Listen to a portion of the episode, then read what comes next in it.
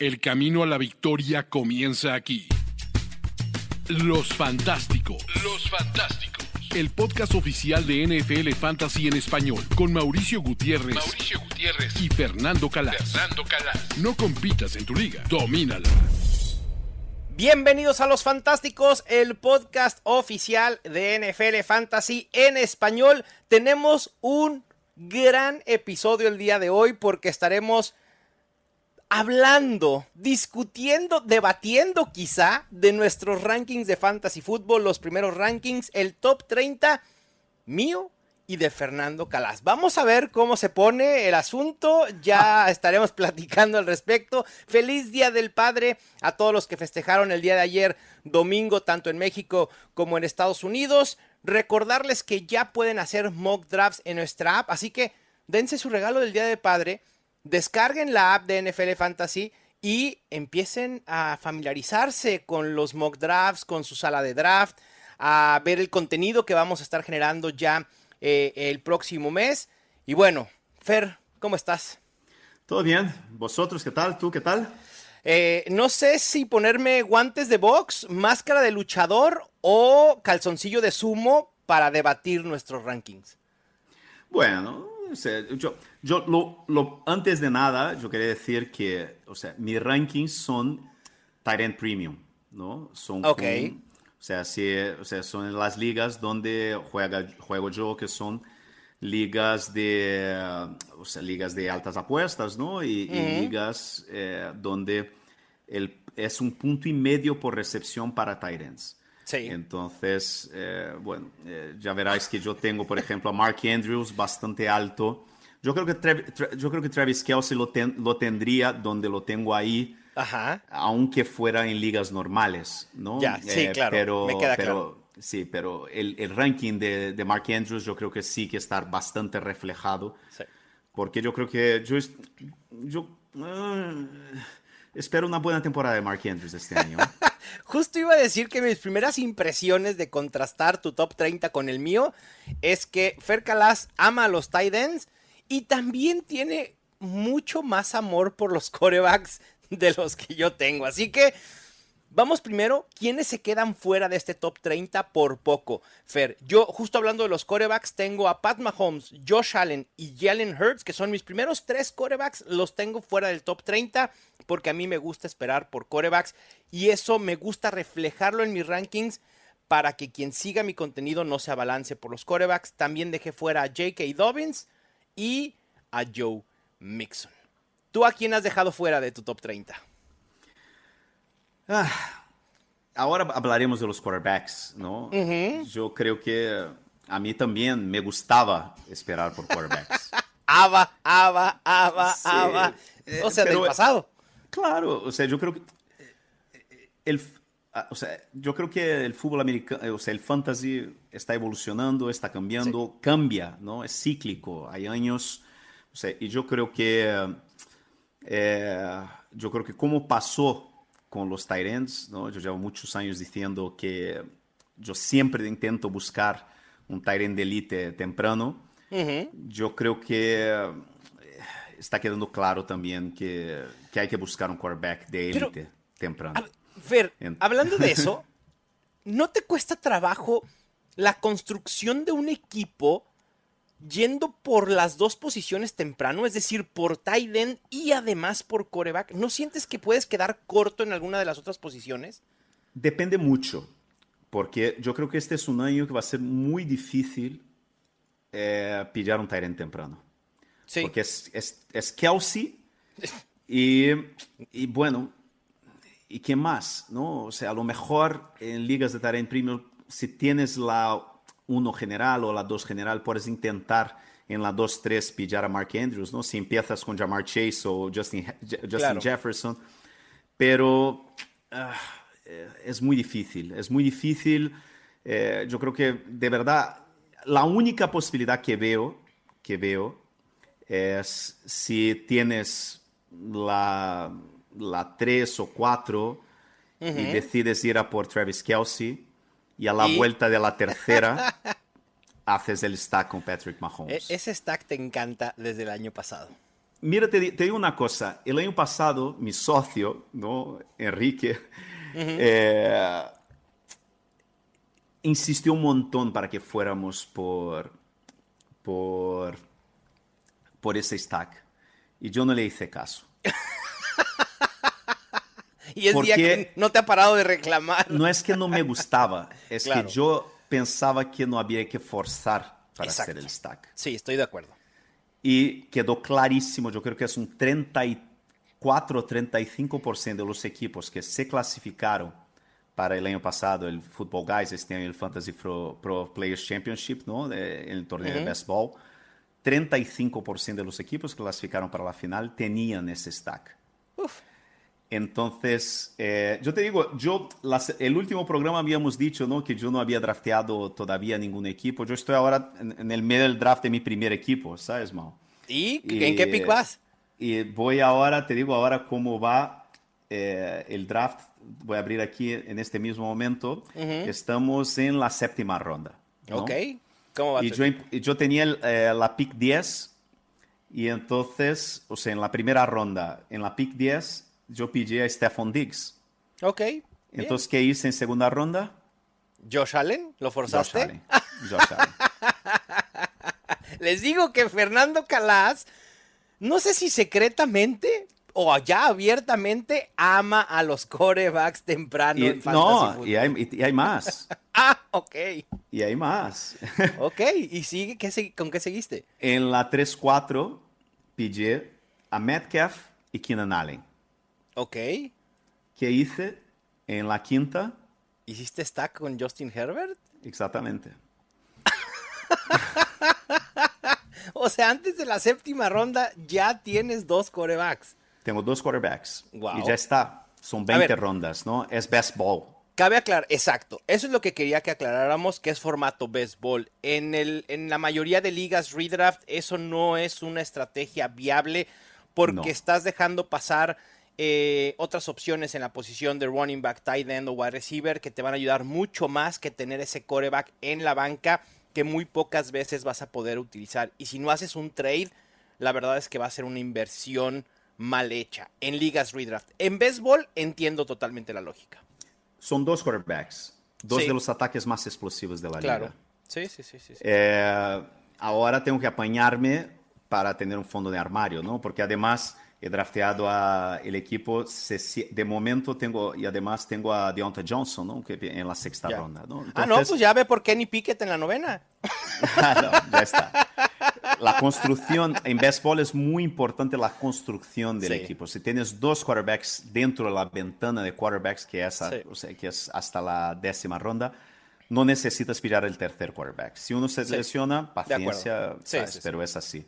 Entonces Totalmente yo, volviendo al, al Ujú. debate, yo creo que es, eh, yo creo que, o sea, el, eh, es muy importante, es muy importante, es muy importante, pero es muy difícil, ¿no? La única posibilidad que yo veo es esta que te di, ¿no? O sea, un poco Claro. pillar a, a Mahomes y, y, y Kelsey, o entonces, si pillas a Mark Andrews en la 2-3, ¿no? Ujú. A lo mejor en la, en la, en la 4-5, si Claro. te cae eh, Lamar Jackson, es una buena opción también, eh, Sí. Lamar Jackson con Mark Andrews, ¿no? Ahí Pero estoy. eh, tienes, tienes razón en este sentido. Sí. Fer, pásanos tu listado de jugadores entonces que dejaste fuera del top 30. Porque ya hay un coreback, o sea, mucho amor, pero ya dejaste fuera un coreback importante en el, top 30. ¿Quiénes son? Sí, yo dejé a Travis Etienne, Brees Hall.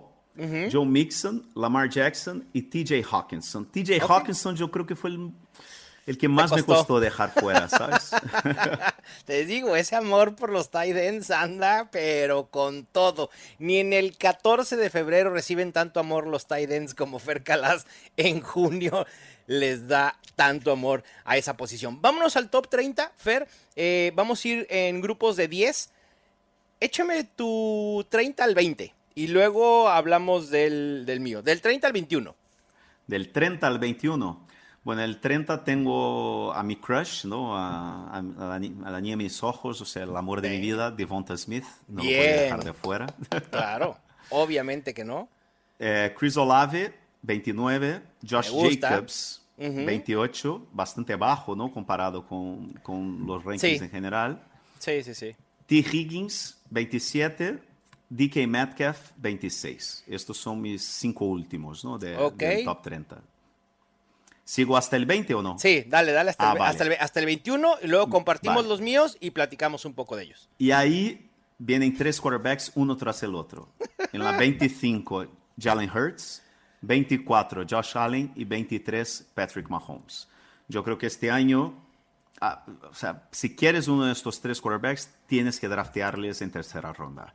Y muchas veces vas a tener que draftearles Sí. en segunda ronda si quieres tener el stack, ¿no? En el caso de Mahomes con Kelsey y en el caso de Josh Allen con, con, Sí. eh, con, con Stephon Diggs. Incluso ¿no? el de Jalen- AJ Brown con Jalen Hurts, Fer. O, Sí, o lo pero- puedes hacer al revés. Jalen Hurts y luego Devonta Smith, o Devonta Smith y después Jalen Hurts, digo, no sé. Sí, puede ser, o a lo mejor si te cae eh, AJ Brown a mitad de segunda ronda, Claro. puedes pillar a Hertz en tercera, ¿sabes? Yo Sí. creo que también es buena opción. ¿no? Después 22, Jalen Waddle, 21, Derrick Henry, Uh, ahí, y, ahí y paramos. ya 20, hasta el- y 21. 20, ah, 21 Bueno, paramos, si vale, quieres vale, el vale. 20, no, no, nos 20, aventamos no, el 20, 21, para ir de 10 en 21 10. paramos. Sí, sí, sí. Mi top, o sea, mi 30 al, al 21 es similar. Obviamente quiten los corebacks porque yo ya dije no los, no los, no los incluí. En el 30 tengo a Chris Olave, una, un, un puesto de diferencia con el tuyo. En el 29 tengo a Devonta Smith, los tenemos eh, ahí este, al revés. En el 28 tengo al running back novato Jamir Gibbs. En el 27 he colocado a Mark Andrews. En el 26 Travis Etienne. Y le siguen T. Higgins, Jalen Waddle, los running backs Najee Harris, Brice Hall, el wide receiver Garrett Wilson. Mm, no hay mucha discrepancia salvo los corebacks, me parece. Me parece que tu inclusión de los corebacks empuja fuera de ese top 30 a, justamente ya lo mencionaste, a Travis Etienne, a TJ Hawkinson, ¿no? A, a posiblemente jugadores que yo sí tengo ahí. Pero creo que no hay, no hay mayor discrepancia. ¿Hay algo Sí, que, yo creo, que yo creo que hay, yo creo que hay una diferencia muy grande que es, o sea, es- son Najee Harris y Bruce Hall, ¿no? Que tienes ahí Sí. muy arriba, ¿no? Y Sí, yo sí, los tengo bastante más abajo, ¿no? ¿No Yo confías estoy- en Najee Harris esta temporada, Fer? No, no. nunca he confiado, eso Es que, que- tengo que decir la verdad. Siempre, tampoco. nunca he sido un tío de Najee Harris, ¿no? Yo tampoco. Y es un running back que es, ha demostrado en sus dos años en la NFL que es un corredor inefectivo. Su promedio de yardas por acarreo es bajísimo. Ronda los tres puntos y algo. De verdad es, es- es preocupante. Sin embargo, creo que este año Najee Harris se puede ver beneficiado por el volumen. Y el volumen sigue siendo rey en fantasy fútbol. Creo que podemos ver rangos en los que estuvo en su primer año en la NFL, donde quedó como running back 3 global. No estoy diciendo que tenga el potencial para ser un top 5, pero creo que sí, sí puede ser un, un running back top 8 sólido. Si lo tomas en, en tercera ronda puede resultar. Pero, pero entiendo, entiendo que no lo hayas querido colocar en top 30 totalmente. Sí, Josh Allen y, y- perdona, y, Jo- y Josh Jacobs, que tú tienes 10 Sí. posiciones arriba en comparación Sí, con, conmigo. Que justo sigo con mi, con mi 20 al, al 11. Ahí tengo a Derrick Henry, un puesto abajo de ti nada más. Lo estamos pues castigando un poco. Desde hace mucho hemos hablado que puede venir el declive de, de Derrick Henry y nuestros rankings lo reflejan.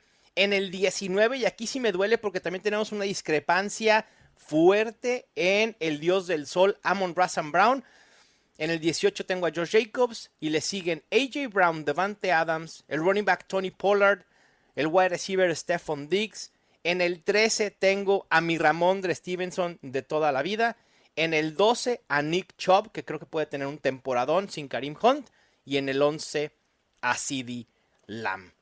Es en el único que coincidimos, Fer. Así que échate, échate tu ranking del, del 21, del 20 al 11. Sí, o sea, yo tengo ahí en el 20 a Garrett Wilson, ¿no? Más o menos parecido contigo. Después Sí. Tony Pollard, un poquito más abajo que, que, que tú, pero, o sea, porque, no es porque no me gusta Tony Pollard, porque me gustan más los que vienen después, que son Claro. Nick Chubb, Sí. Ramondre Stevenson, AJ Brown y Jonathan Taylor, ¿no? Que está en el 15. Y después Davante Adams, el 14. Ahí lo que te dije, el Mark Andrews, ¿no? En el 13, pero Sí. eh, eh, Tyrant Premium. Eh, y en el 12, yo creo que, yo creo que esta sí, si piensas en, en Draft Capital, ¿no? Y la importancia que tiene, Bijan Robinson, que yo lo tengo en la 12, ¿no? Ahorita verán después- dónde he colocado yo a Villan Robinson después porque no lo he 11, mencionado. CD Lamb, ¿no? Eso, yo creo que Sí. es una diferencia, yo creo que es, yo creo que esta, y, y claro, yo creo que ahí de esta lista, yo creo que lo que dijiste, ¿no? Sí. Eh, yo creo que Bijan Robinson, ya veremos, ¿no? Yo creo que también eh, Stephon Diggs, que tú lo tienes 14, ¿no? Y yo lo tengo bastante más arriba, ¿no? Y Amon Ra St. Brown también, que tengo más arriba. Creo que aquí valdría la pena, Fer, explicar un poco que quizá no tengamos tanta discrepancia si comparamos posiciones. Es decir, yo tengo a Tony Pollard, Ramondre Stevenson y Nick Chubb en ese orden. Tú tienes Tony Pollard, Nick Chubb, Ramondre Stevenson.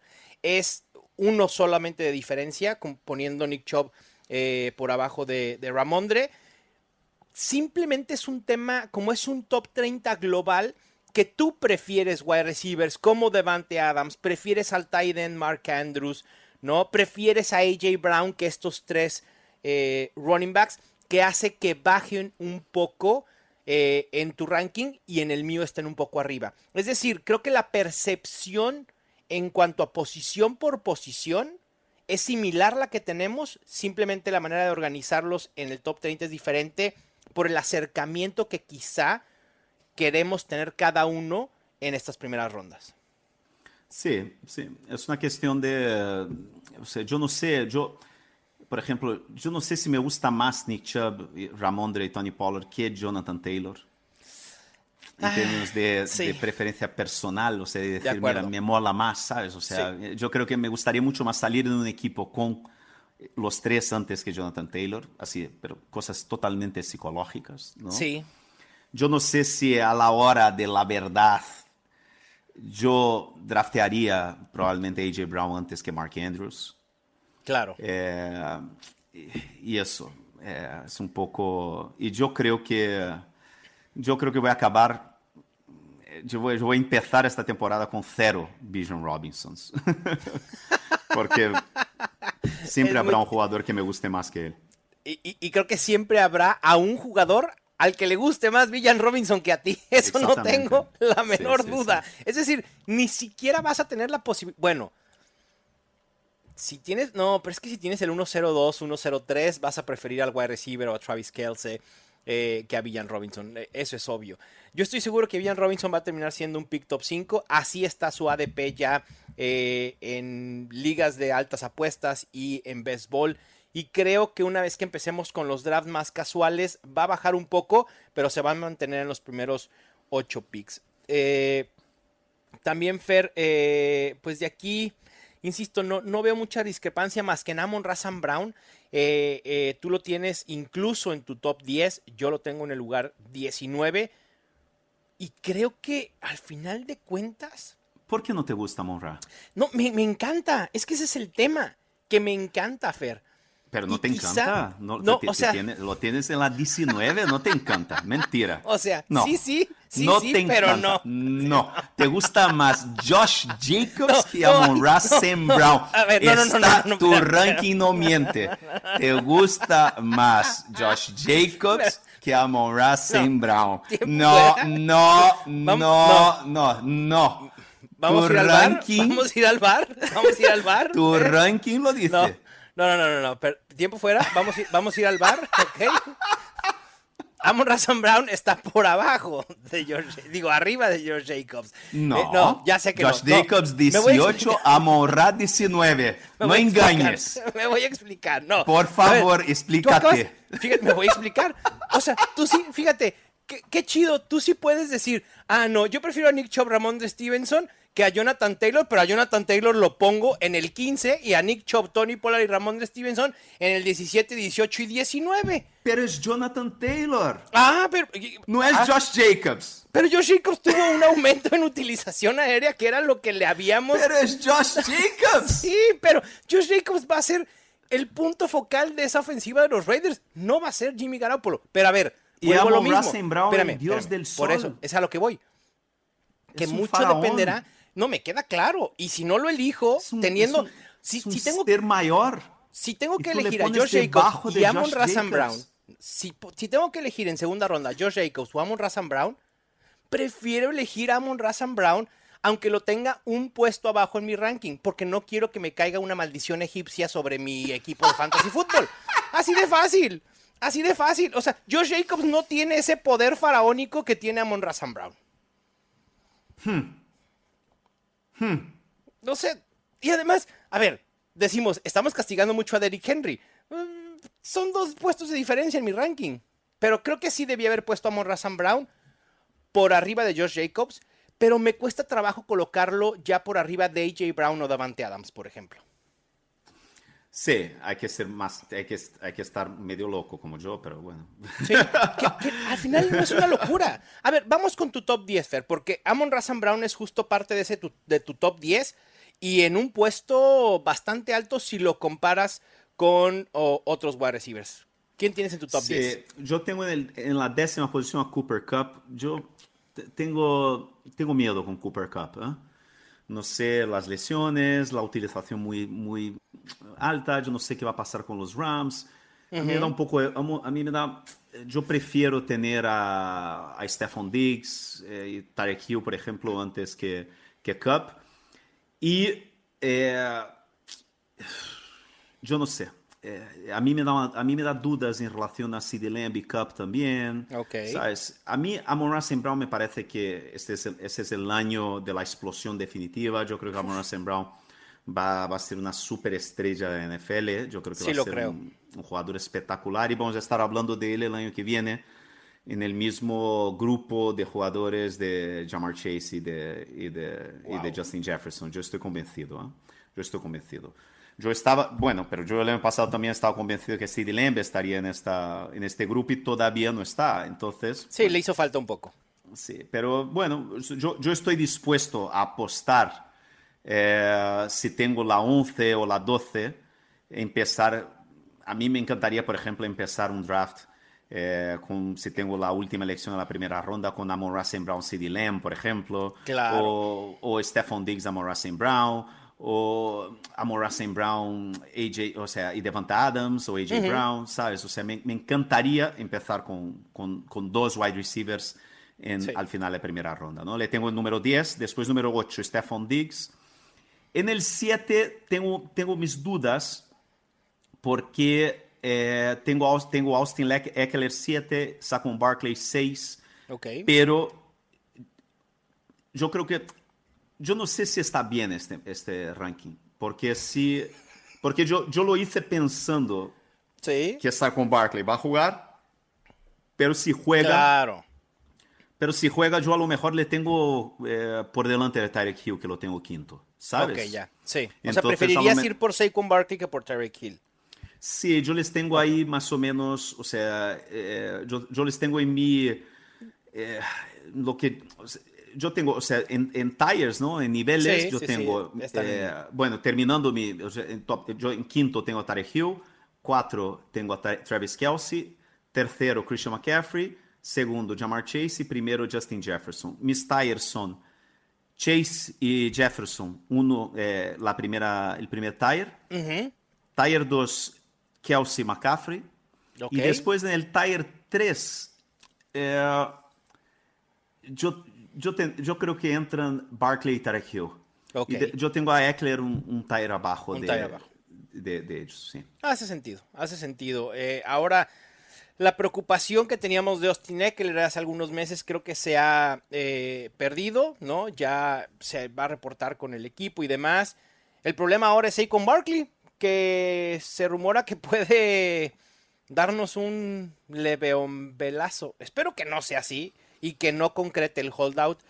A ver, hay que entender también que el tema contractual es, eh, pues es un asunto que los jugadores la única ventaja que tienen por sobre los equipos es esto, ¿no? Amenazar con un holdout para tratar de meter presión eh, y conseguir un contrato a largo plazo. Vamos a ver qué sucede con Saquon Barkley. Yo también lo tengo en el mismo rango, en el puesto 6. De hecho, mi top 10 son Jonathan Taylor, que creo que va a a tener un regreso importante y creo que se puede beneficiar de tener a Anthony Richardson como, como running back, puede elevar la eficiencia de Jonathan Taylor. En el 9 tengo a Tarek Hill, en el 8 a Cooper Cup, eh, terminó como wide receiver top 24 jugando una dos terceras partes de la temporada. Es increíble la producción. A mí también me preocupa un poco los Rams, Fer, te voy a ser sincero, pero detrás de Cooper Cup no hay absolutamente nada.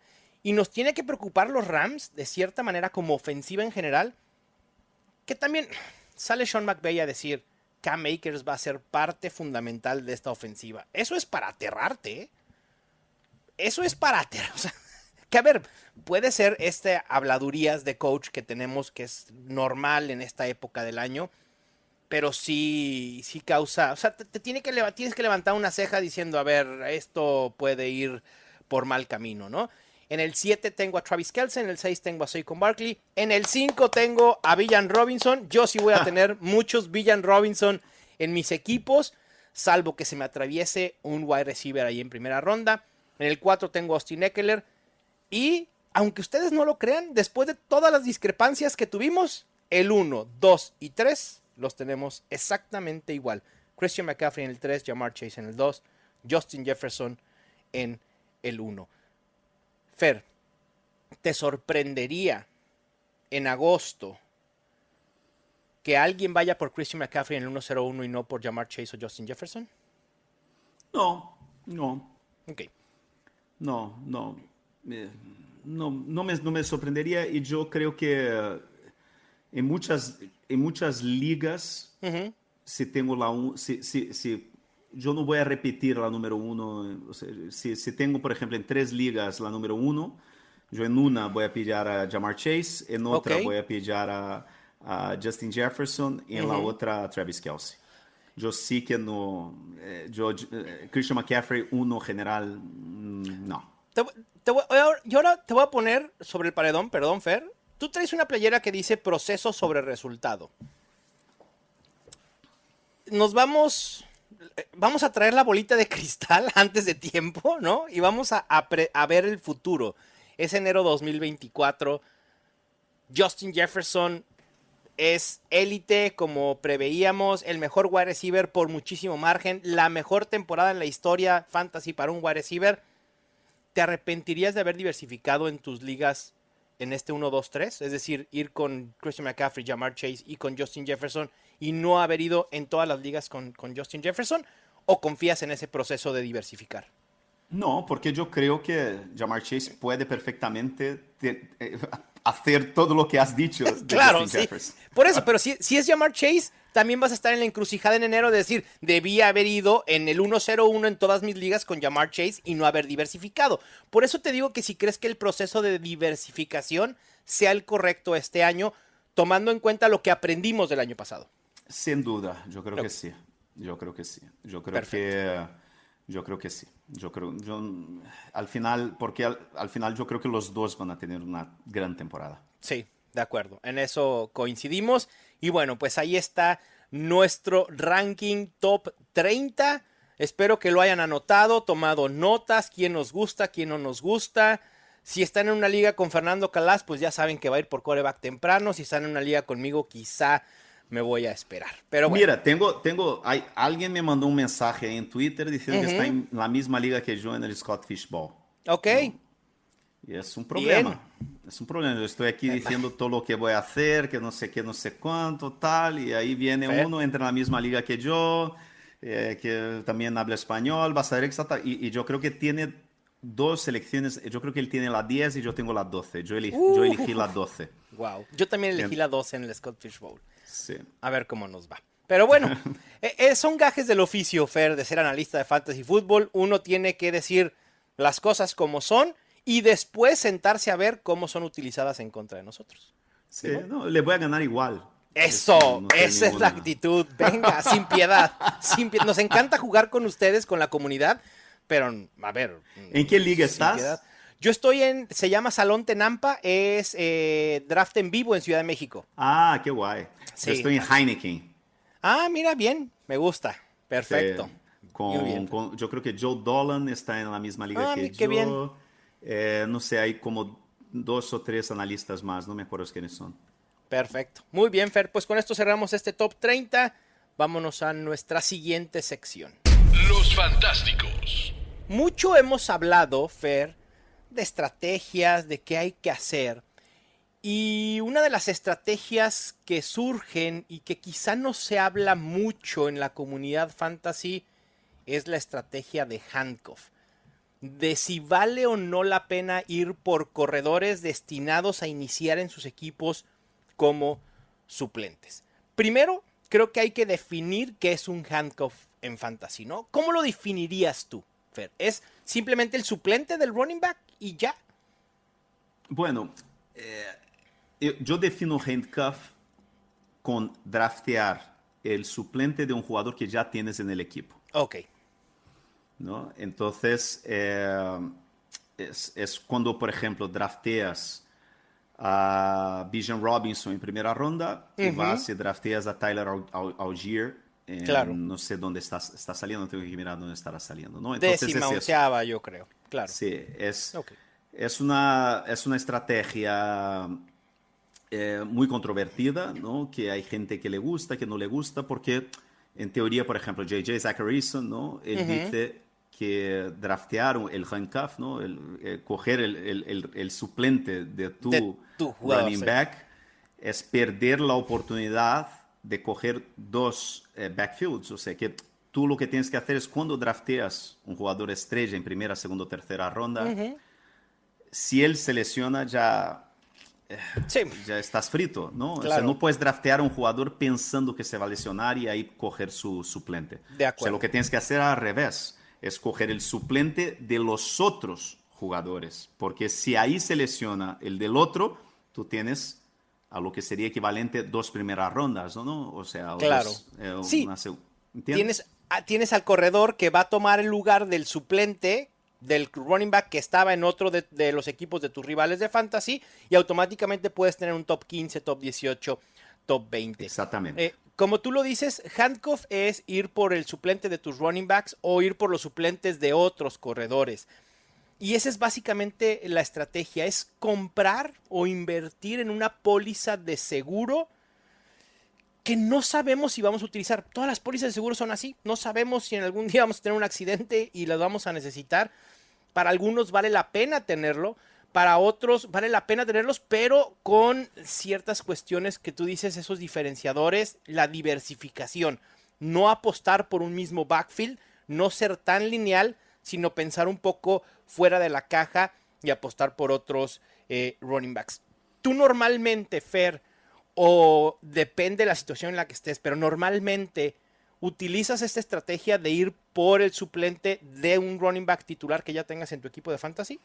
Depende mucho.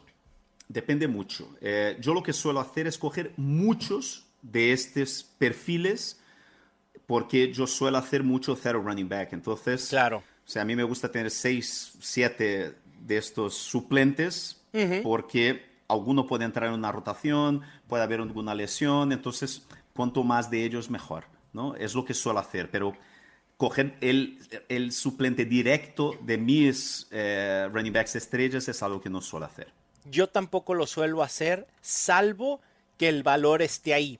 Que diga, el valor de este suplente en específico es mayor a los suplentes que quedan disponibles en el draft.